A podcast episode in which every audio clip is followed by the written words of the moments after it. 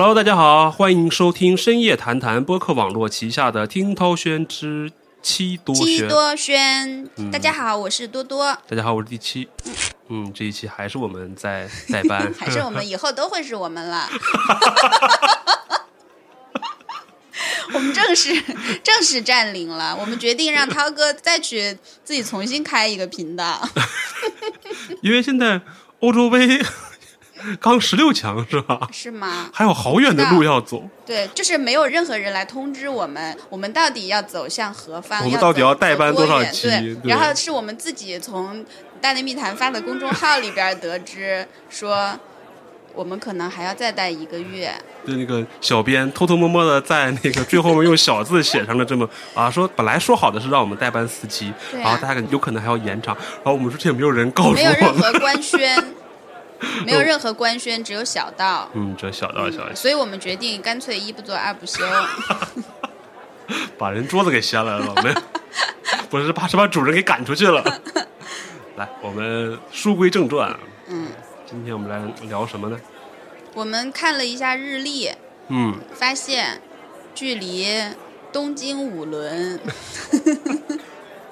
距离这个东京奥运会正正好好应该还有一个月哦，因为我们今天录节目是六月二十四号嘛，它是七月二十三号开始，七月二十三号，对，六月是三十天，对，哦，就正好还有三十天嘛，嗯，啊，按照高考也得提出三十天。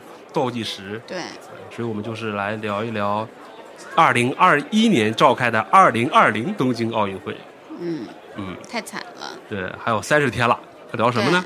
就是眼看着这个奥运会延期了一年，嗯，然后眼看着马上就要开了，只剩三十天了。那现在这个日本那边到底是个什么情况呢？嗯。嗯，那我们现场连线一下。现场连线一下宫内厅，啊，然后他们来接受一下我们的访问。啊，没有了，没有了，不是，我们这个节目还没有做到那个程度，并不是，对，就来聊一聊我们看到的这些新闻吧。对，因为今天刚好出了一个新闻嘛，就是天皇啊，对对对，呃，天皇通过这个宫内厅的这个一个发言人，就是天皇托一个人给大家带个话，对。皇军托我给大家带话 了，带话了。天皇就日本的吉祥物嘛。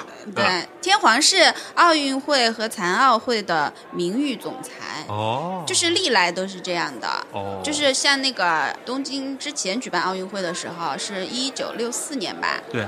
然后当时就是是昭和天皇担任的是奥运会的名誉总裁，然后当时还是皇太子的明仁天皇，他是残奥会的名誉总裁。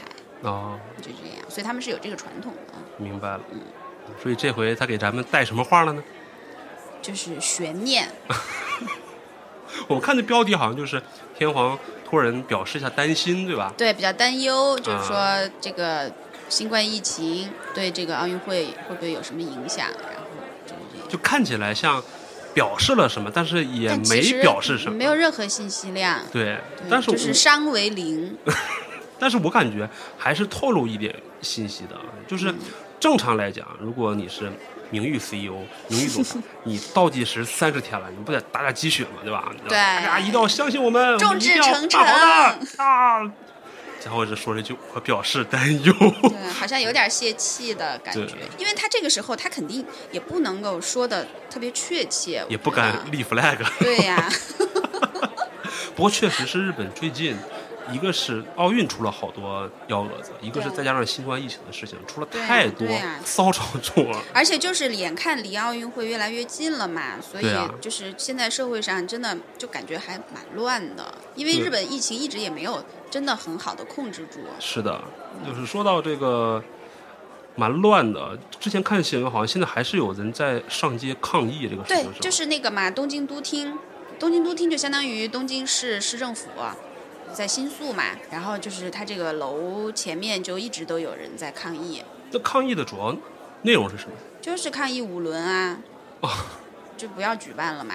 啊，五轮亚美得。对，就是日语管奥运会叫五轮。对，那其实你说到这个啊，就想到了之前的一个梗嘛，就是在说那个漫画《阿基拉》，然后之前那个大有克洋不是把它拍成动画片了嘛，嗯嗯它不就是被称为神预言动画嘛？啊，对对它就是对，那就是他那个那是哪年的？这个漫画很早，那动画是一九八八年，啊就三十多年前了嗯嗯嗯啊。然后他们就是有一帧镜头是东京奥运会嗯还有一百四十七天要开了。嗯嗯，然后下面是那个民众涂鸦说终止终止，就跟你就说嗯呀没得呀，就他已经预言到了对吧？对东京要开奥运会，民众其实是反对的。在抗议的。对，然后他的那个漫画版好像还有一些什么关于 WHO 对于日本什么传染对策什么那个一个非。我记得他好像是预言了，就是因为疫情的原因，奥还真的是运会会延期。神作呀。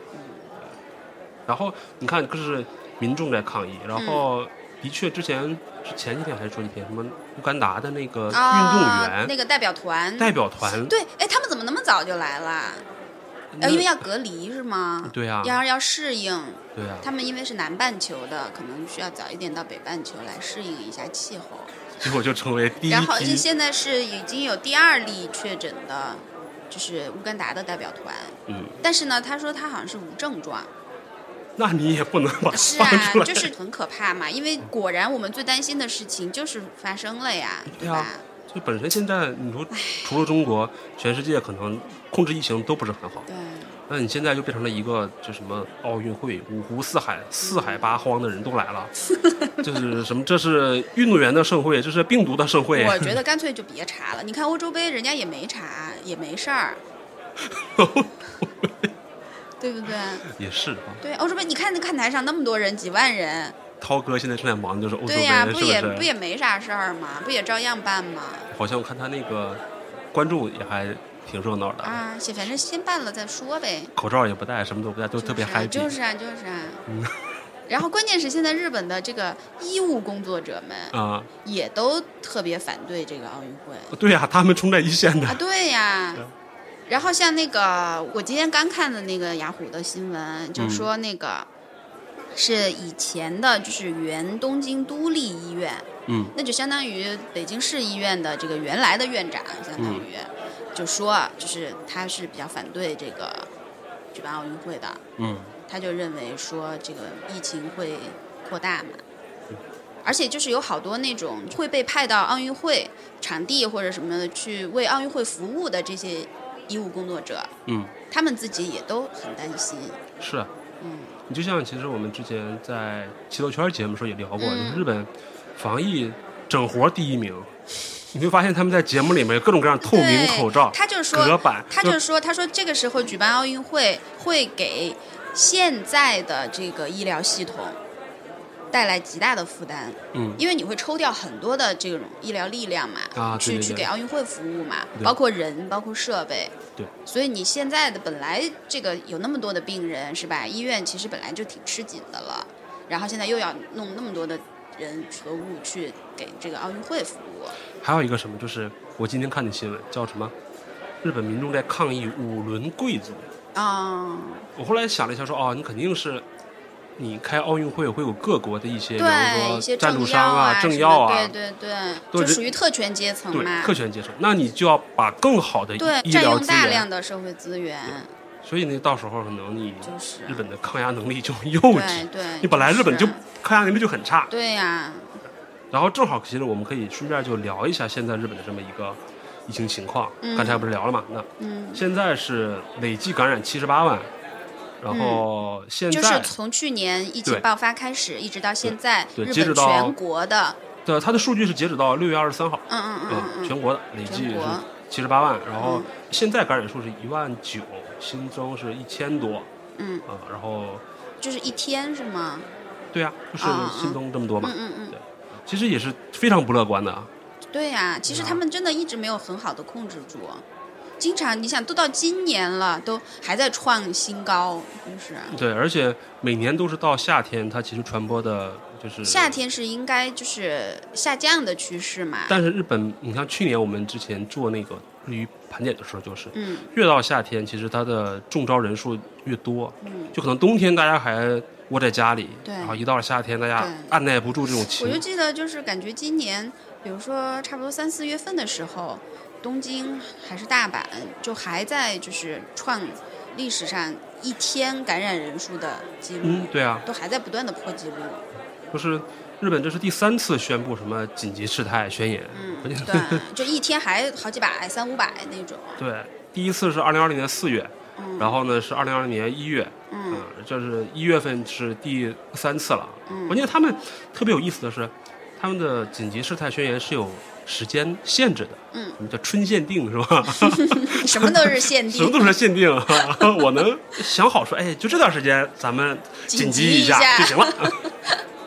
其实我真的觉得挺奇怪的，因为就是当疫情刚刚来的时候，就去年的差不多一月底那会儿，我不是正好在日本嘛，啊，当时我们就会觉得说我们是很危险的人，是嗯我们等于给日本带去了麻烦，好像。然后那个时候我跟我妈妈在日本，我们都特别自觉的就不出去吃饭了，啊因为就觉得我们到了餐厅或者出去买东西，人家看到我们是中国人。啊就会比较紧张那种哈，而且我们当时会对日本还是挺有信心的，我啊们！就觉得说日本那那肯定没问题，肯定能控制，这个信息是哪儿来的？因为哎，因为首先日本政府你就会觉得它是一个执行力会比较强的嗯一个政府，对吧？而且人家整个社会有秩序，嗯然后本身日本民众也很听话，嗯然后呢，人家本身卫生习惯也很好，嗯所以就是疫情对日本社会，我们感觉说应该对他们来说很好控制。对，这是对吧这是当时多姐的想的，对吧？事实上，结果没想到怎么就会这样呢？结果就各种打脸，是吧？对呀、啊，首先他们你说听话，阿伟啊，菅义伟说紧急事态，大家不要出去了，然后哇，大家全都跑出去玩去了，好多从从明星 到普通民众，因为那个时候他们会觉得说，哇，终于没有人了，终于没有中国游客的京都是什么样的？然后你说他什么卫生条件好，后来发现也不是这样，对吧？对，说政府有能力，后来各种各样的新闻出来，嗯，什么传真机传数据啦，就感觉他们一天到晚好像感觉也挺累、挺忙的，结果没干什么实事儿。就当然累了，每天用那笔搁那记着，今天蒸了两粒，明天蒸了二十粒，我还要算一下，二十加二，嗯，二十一，然后 敲了进去。哎，反正就是感觉费半天劲，然后没有什么真的特别有用的措施，一直都没有。对，就是一直是被人诟病的，就是你像比方说他所谓的这个紧急事态宣言，有一些特别扯的事儿啊，嗯假设说他到了晚上要求这个各种各样的店铺啊、组织啊要关灯。他说：“哎，你关了灯了，这个人不就不出去了吗？” 他以为是唐朝呢 然后还说禁酒啊，啊，他们脑回路呢，就是按照他们的逻辑还是能说通的。说为什么大家要那个出来啊？什么要出来喝酒？我把酒禁了，就不出来了。我真是服了。那是他的几次紧急事态宣言，还有各种各样的骚操作。因为他们确实我觉得就是顾虑还是挺多的，嗯，对，因为他们还是很顾忌说对经济的打击。是的，就是去年吧，去年还是有新闻说，可能新冠疫情或者造成的这个死亡率，还是什么因为经济带来的什么这种抑郁啊、自杀呀、什对对，么之类的。真的是，就是你包括像去年，他们一直一直就是到最后最后，实在是撑不下去了，才宣布奥运会延期嘛。对，就在那之前，他们一直都是想着能不延尽量不延，然后就怕对经济有什么打击，但是最后也没办法。那你说这这次其实你说要是办的话，对经济也没有什么但是这次他们确实就是损失真的挺惨重的，嗯你包括门票什么的，门票现在门？票就是减了很多嘛。嗯我今天看新闻说是削减九十一万枚还是怎样，哦然后不是每一场的观众都限定不能超过一万人吗？哦，你包括周边，你想他们当时为了奥运会做了多少周边呀？有什么呀？就各种呀，吉祥物啊，啊，什么 T 恤呀，各种周边，各种裤子。啊今天我看到有一个特别惨的标题，就是什么大量的垃圾，意思就是说这些周边可能会变成大量的垃圾，让他们已经有这种觉悟了。那肯定的啊，它是一个纪念性的，或者是在在这个时间才能 卖出去的。嗯太惨了。那没办法，这个 然后还有就是，今天我看到的新闻说的是，有很多本来预计的是很多中小学还有幼儿园小朋友，因为日本不是就很喜欢这种嘛，啊对就是见对这好像学嘛，然后就是到时候要带他们去看比赛什么的。哦，这我想起来是日本那些奥组委的脑残操作之一，就是会强制要求学生观赛，小朋友必须啊要到现场去看比赛，对然后然后就是现在有很多的这个区，他们是按区来分的，就是这些区长就说我们这个区的小孩不去了，你但凡想一想，也不应该这么做呀。就是啊，因为你要小孩要去，只能坐公共交通，对啊，那就很有可能增加他们的感染几率嘛。而且这还不是他们组委会第一次这种脑残操作。嗯之前我们在那个，就我关注日语新闻的时候啊，就是有一个日本的女艺人叫渡边直美啊，啊，她之前是有一个三月十七号吧，奥运会开闭幕式创意总监。六十六岁的佐佐木宏曾经提出一个提案，他说嗯让渡边直美在开幕式扮个猪。嗯，那他说 Olympic 可以谐音为 Olympic，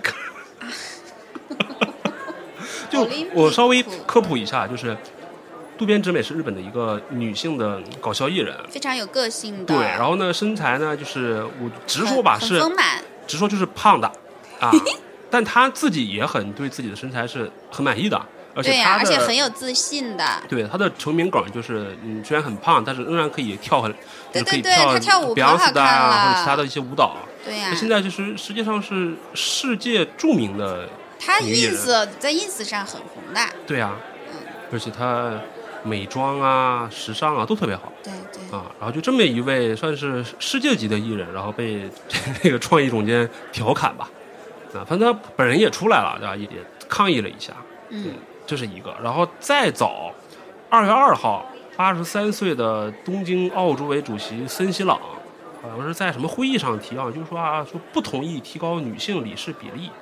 嗯。本来现在这个这个社会还是往进步来去前进的，对吧？比如说鼓励女性或者是这种平权啊，他这种言论。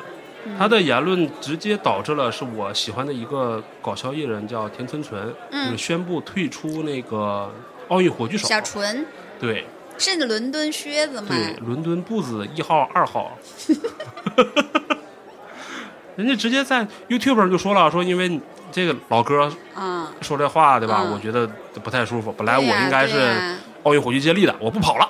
我记得有好几个火炬手都因为这个退出了。就是这是一个，就是从田中春之后开始，好像有各种各样的原因吧。有的是因为对这种主办方的不满，有的是说是因为自己的行程的问题。对，啊，等也有人说就是对新冠疫情这个反正我看大部分。人好像都是说档期排不过来什么的，就是因为本身受到疫情的影响，档期就已经很不好排了嘛。对。然后再加上这个事儿，可能大家就纷纷以这个为理由对，就退。你本来你紧急事态宣言就是让大家待着别动，不要到处乱窜，然后你又鼓励火炬手到处乱窜。当然了，就是有宣布退出的，但也有坚持的嘛。对，我觉得双方都有各自的理由。那我们先说一说啊，有哪些名人或大家可能会熟悉的一些艺人退出的，嗯像斋藤工啊啊、香川照之，就是哦大和田嘛，嗯嗯 佐藤浩市，然后嗯洼田正孝嗯，啊，还有大家可能比较熟悉的啊广末凉子，都是退出的是吧？对对对嗯，长盘贵子、中里伊莎、黑木瞳等等这些，哦，啊哦还有那真的蛮多的。还有那个 Tokyo，就是、啊，而且都是很知名的艺人。对啊，嗯，他们其实用自己的这个社交平台或者其他的事务所啊，就比如说可能我们因为一些原因啊，对，就不参加跑了嗯啊，但反正还是有跑的嘛，啊，你像之前在中国微博上传的最广的是那个石田里美石原里美。啊，石原里美，石原里美举的你刚说的什么？石田里，脑子里石田百合子跟石原突然就。对呀、我跟石原里美一直对这个事儿特别积极。而且那个时候的新闻是传出来他要从政，对他就是那个时候刚好是事业的巅峰期，就是刚结婚，然后嗯又，没有，好像是在他宣布结婚之前，我记得，反正就是那个时候是他最巅峰的时候，啊。然后再加上又当了奥运火炬手，对对对然后还去希腊拍那个纪录片儿什么的，嗯嗯，然后反正他是从，嗯，日本是从三月二十五号福岛县 开始啊，嗯。就有陆陆续续的各种各样的艺人也参与了这个火炬传递的工作。嗯啊，可能大家稍微认识一点的，啊，比如说像那个去年三十岁魔法师火了的那个平田启太哦，啊，他在群马县，还有那个小明伊藤英明 啊，山本耕史，他们俩是在那个岐阜县祈福。啊。他这个跟他们的籍贯有关系吗？我还真没查这个，按理说应该是吧，代表着家乡那或者是祈福县，有点关系的岐阜县，那为什么没有干哥？啊。刚哥估计不想参加这种。刚哥那时候在忙吧？刚哥那时候不是什么那个跟十月 没有，这个肯定早就，这还不得前年就决定了。啊，好吧，然后奈良县四月十一号的是那个孝福亭铁平，这个多姐特别 特别在意这个，铁平还行，而且关键是孝福亭鹤平是一个特嗯别有名的搞笑艺人，他宣布退出了，然后、哦，他本来是贺平，本来不不是不是火炬手，就鹤 平本来是，然后现在呢就是奈良县是铁平，然后还有像大分县四月二十三号指原里奈。哦，啊，这大家可能会比较熟悉的吧？指原丽乃，对，就是 AKB 四十八里面的指环，指环。然后现在是六月二十四号嘛，应该是已经跑到了静冈县，怎么个路线呀？不知道。我 就我们在节目里面跟大家说这个路线图，可能大家也没有这个。对呀，怎么不会啊？我的脑子里就会有一个日本地图啊，哇哦，这么凡尔赛吗？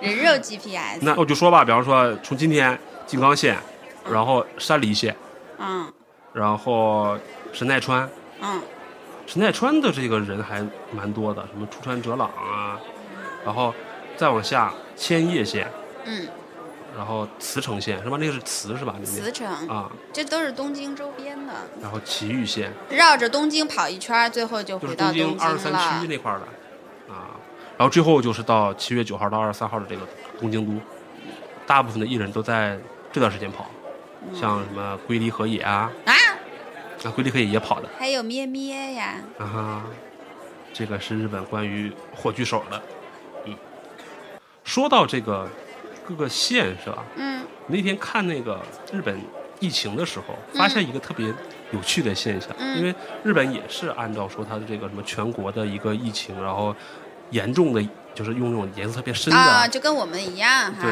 然后那种比较浅的，就是说明这个县还、就是确诊的病例少。对，然后我就发现就是有这么几个县的特别安全，也不能说特别安全，就相对安全，嗯分别是那个啊鸟取县哦啊，还有什么这个岛根县，对吧？还有一个宫崎县啊，对对对，不鸟取这个我知道的，去年就有这个新闻了，啊，就是说鸟取好像那个时候都还没有一例确诊病例，啊，就是疫情已经过了好几个月了，为什么？然后大家就都去鸟取旅游。为啥呀？鸟取因为首先它特别偏僻，哦。然后呢人特少，就是鸟取和岛根是挨着的两个县，啊。是在大阪得再往西往北，嗯。它是濒临日本海那边，啊。然后它也没有新干线，然后呢，你要么你就得从大阪坐火车，得坐三个小时才能到鸟取，要么你就坐飞机过去，啊就去着很麻烦。然后那儿本身就是地广人稀，就人也很少，基本上年轻人全部都去大城市了，可能就真的只剩老弱病残那种的。啊，反而让这些城市就是疫情反而对呀、对呀、减弱了好多。对，因为我去过鸟取和岛根，我都去过。哎然后我当时，呀你听我说我当时在那边不是就会拍照，然后发那个微博、朋友圈什么的嘛。嗯然后当时我一朋友他就看见，他就说：“他说你去的是日本吗？你去的都什么鬼地方？怎么街上一个人都没有啊？” 然后我当时就是从鸟取回到大阪嘛，坐了三个小时的火车回到大阪，到大阪站一下火车，我就感觉那个人乌泱乌泱的人，哗一下就朝我涌过来，我都吓死了，就已经不适应了，哎呀，就特别可怕。嗯所以就是鸟取岛根应该是日本人口最少的县了。明白了。嗯，所以友情提示，如果第一批能去日本的听众，可以去鸟取县，鸟不拉屎，穷乡僻壤，但因为去着特别麻烦，所以安全嘛。对你不能直飞。嗯，我们跑题了，我们再跑回来，像奥运一样，我们还得跑回来，跑回来还是得聊奥运会。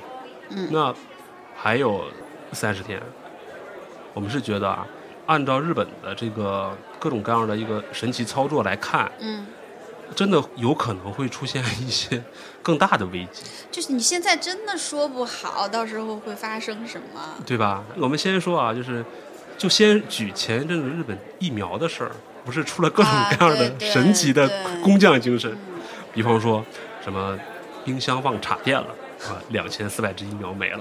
啊，然后这个 运输过程中，哎，出事儿了，又几百只没了，然后把人老太太打老太太打啊打了三针，噗噗噗，就是你这种，你看多姐最开始还觉得还幻想日本政府可能会对吧，有一些力度，有些办法，后来发现没有任何办法。其实真的就是，我觉得，因为我去过很多很多次日本了嘛，嗯我觉得真的是，就是你去的次数越多，你可能对日本神话啊，就会越来越免疫了。嗯就你可能真的好多人都是头两次去日本，觉得哇，日本怎么那么好，啊然后那么干净，那么有秩序，然后日本人那么友好，那么有啊礼貌什么的。其实去的次数多了以后，你会慢慢慢慢就是有一颗平常心了。啊，就是你不会再那么对所有的一切都觉得好像很惊奇的那种。嗯，其实它也就是一个普通的国家，就是一些普通的人。对，其实和我们一样，就是我们有的毛病，其实他们都有。对啊。而且我是主要是从作为一个没去过日本的人，主要是从日本综艺节目里面啊，对啊，了解到的，对呀、越要其实越未央人都是一样的嘛。都是一样的，而且他专门盯着那种特别奇葩的人来拍，而且我想嗯。说，就是其实大家都是在一个发展的过程当中，嗯。都是在从不好到更好的这么一个发展的过程当中，就是他们也不是说已经达到了一个最好了，已经达到一个顶点了，其实他们也还是在不断的，每天都比现在这个水平要更好一些，我们也是在每天都比现在这个水平更好一些，嗯。对吧？但我是觉得，可能站在我们的角度，可能我们变好的这个速度，可能还是稍微快一点。嗯，对，就是以这一次疫情为例吧，它真的是一次对很多人打脸，或者是一些重塑三观的这么一次事件。嗯，呃，大家可能觉得啊，曾经被神话的工匠精神，就全变成鞠躬的躬了，对吧？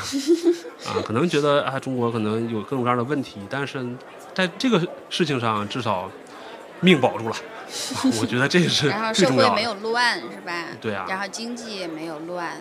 对啊，而且、就哎，我们怎么变成吹这个厉害了我的国了？怎么是 实事求是嘛，对吧？你看着隔壁的那个我又党性担当了。党性担当，多谢党性担当没有，就是我今天不是还看到一个新闻嘛，啊。就是说日本这个鳗鱼的价格下跌了。啊。然后我就就比较感兴趣，我点进去看，啊。然后好像就是因为疫情的关系，然后呢鳗鱼的价格下降了。为什么呀？对，就是因为疫情的关系，大家就很少出去吃饭了。啊然后呢，你比如说鳗鱼，你要卖给餐厅的这种鳗鱼，可能跟你放到超市里卖给家庭的这种鳗鱼是不一样的。嗯然后现在呢，就是那种放在超市里卖的比较大条一点儿的鳗鱼嗯的销路会更好。因为大家都在家里吃嘛，我在家里吃鳗鱼，啊我们可能买一条鳗鱼，我给家里好几个人分，啊，就这样。这样的话，它等于整个成本就会下来嘛。嗯就这样。然后我就看到那个下面有一个评论，就说啊什么现在有好多都是从中国进口的鳗鱼什么的，啊然后说中国这个国家特别不注重资源保护，然后什么竭泽而渔，反正就是这意思。我当时心想说，你们这个又是核污染，又是核废水，又是捕鲸的，啊，然后还好意思说别人呢？日本键盘侠，呃，对，所以哎呀，就是其实好多日本以前的这些我们觉得特别好的地方，其实接触的多了以后，慢慢的就是这种滤镜也在不断的被破除。嗯，对，对日本的滤镜在破除，或者是说更客观的来对，我看觉得就是待这个国家。更客观一点儿对，我然后更有一颗平常心。我刚才跟多姐在聊，我说如果把日本现在这些民众或者是他聚焦成一个标签式的人的话，嗯，我虽然我没去过日本啊，我也没有了解过任何 日本人啊，但我现在脑子里反应的第一个是一个就是可能是一个很倔强的，嗯，以前会点手艺的，挺倔的，但是现在跟不上时代潮流的这么一个怂老头儿，嗯。这么一个形象出现在我面前。你说现在就还是举这个什么传真机的例子，互联网啊等等这些，他又没办法跟得上。嗯，啊。然后，但是你说他以前是手艺好呢，还确实你说有一些技术确实是对。他们好，对，他有有他的知识储备，然后对有他的专业技术，对这个是没得说的。对。那为什么说是怂老头呢？就是说，你看他就是美国一发火，可能自己也就怂了，谁能打败他，他就 认谁了。他的这个依赖性还是挺强对的。然后再加上就是之前讨论的说对女性的态度嘛，可能他还是带着那种属于昭和的那种就什么大男子主义的这么一种会有一些遗留的这种比较，好像有点死鸭子嘴硬的那种感觉。这跟他一直就是不松嘴、延期，还有就是不松嘴终止奥运，我觉得都是因为这个原因。就是所有的这些现象，然后汇聚成一个形象，就是一个年纪很大了又很倔，曾经有点技术、有点本事的，但是现在又很怂的，有个大男子主义的这么一个老头儿，然后要开个 party，大家快来。拄着拐棍儿说啊，来来我们这儿开 party 吧。你说我们能 能放心吗还？是有点悬。对，当然，就是日本肯定是有很多很好的地方，很多嗯值得我们学习的地方，是的，对这个是肯定的。对，而且我们在短期内也是没有办法超越的。嗯，嗯这还是需要积累的过程嘛。对，那就回到最后的话题，就是这个奥运会。啊、嗯我真的是还是之前说的，很担心，就是它会就突然在哪个节点变成一个爆发式增长。嗯，对，这是我现在最担忧的。或者说的再糙一点儿的是，我们中国运动员也要去嘛，嗯，对吧？那就只能是说是，当然了，我们我们不怕呀，我们到那儿就算感染了，我们也不怕他们把 呸呸呸，我们也不怕他们把病毒带回来对，因为他们肯定要隔离够了才会放出来，对反正就是保证，你看都有传统的嘛，就是吃的、喝的、用的都是我们从国内对对，运过去的啊，然后做好防护。我们怕什么呀？我们离得那么近，什么都可以自己解决，对是不是啊？打个电话是吧？这个时候你说几大，继我们上期有那么多商机，对吧？这一期各种各样的快递，各种各样的电子购物，对吧？你们得做好准备，随时。